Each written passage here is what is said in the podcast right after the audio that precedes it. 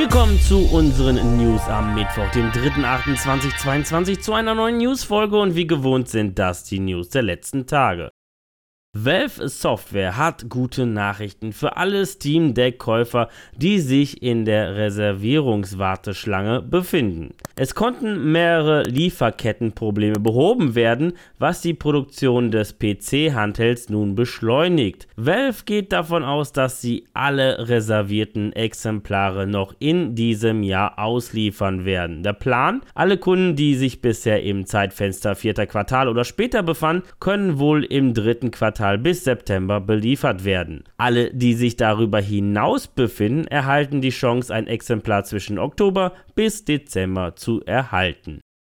Seit kurzem sind diverse Tech- und Gaming-Seiten in ganz Indonesien nicht mehr verfügbar. Der südostasiatische Staat blockiert die Webseiten im Zuge seiner Regulation über private Electronic System Providers, das seit 2020 in Kraft ist. Die Regulierung fordert alle betroffenen Unternehmen auf, sich bei der Cominfo, beim indonesischen Ministerium für Kommunikation und Informationstechnologie Zu registrieren. Das Cominfo soll eine Übersicht schaffen über alle im Staatsgebiet operierenden Unternehmen. Jedoch gibt es große Kritik an der Regulation weil ein Passus eine Bestrafung der Störung der öffentlichen Ordnung enthält, der schon mehrdeutig ausgelegt werden kann. Vor allem auch unterstützt dieser Passus auch ein Vorgehen unter anderem gegen Präsidentenbeleidigung und die Menschenrechte von LGBTQIA-Bürgern. Und auch aus äh, diesem Grund haben sich bisher nicht alle in der Datenbank gemeldet. Darunter unter anderem Oprah,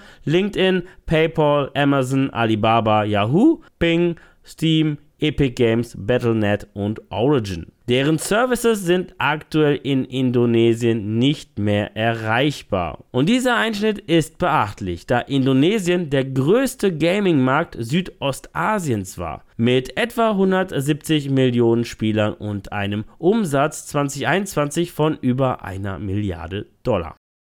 Was für eine Überraschung! Ich steige wieder mal in meine F1-Season ein und sehe, dass es eine neue Strecke gibt. Im neuen kostenlosen Streckenupdate veröffentlicht Codemasters die Rennstrecke Autodromo Internacional do Algarve, die portugiesische Rennstrecke in der Algarve, die sich in der Nähe von Portimao befindet. Diese Strecke befand sich erstmals in der Season 2022 im Rennkalender der Formel 1 aufgrund des geänderten Kalenders wegen der Covid-Pandemie. Erstmals befand sich die Strecke in F1 2021 im Streckenline-up der F1-Reihe. Und in Zukunft dürfen wir uns noch auf ein weiteres Comeback freuen. Am 12. September soll es ein weiteres kostenloses Streckenupdate geben mit dem Shanghai International Circuit aus China.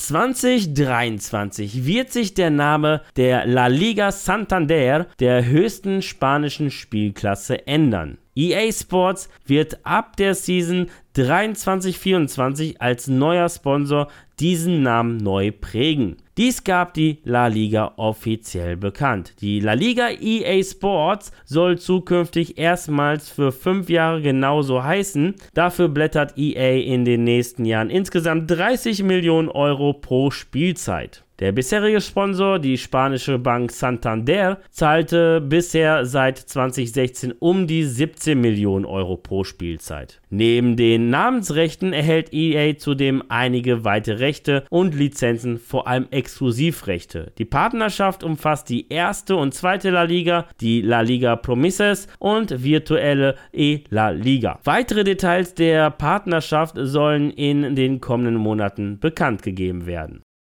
Sony sorgt auf Steam aktuell für Aufregung bei Spider-Man Remastered Vorbestellern. In einem Steam-Update schreibt man, dass es in einigen Ländern eine Preiskorrektur geben wird, unter anderem auch in der Schweiz und Polen. Sony erklärt, dass bei den Vorbestellungen für Spider-Man Remastered für PC einige Preise in bestimmten Märkten falsch waren. Konkret handelt es sich um Australien, Israel, Neuseeland, Norwegen, Polen, Schweiz und Großbritannien. Interessant, keines dieser Länder hat den Euro. Weshalb auch Euro-Länder wie Deutschland oder Österreich nicht betroffen sind. Auch alle weiteren nicht genannten Märkte sollen davon nicht betroffen sein, so Sony. Wer also über diese Märkte vorbestellt hat, soll seine Bestellung stornieren, um dann auch den korrekten niedrigen Preis zu erhalten. Und ja, ihr habt richtig gehört, der Preis wurde in den genannten Ländern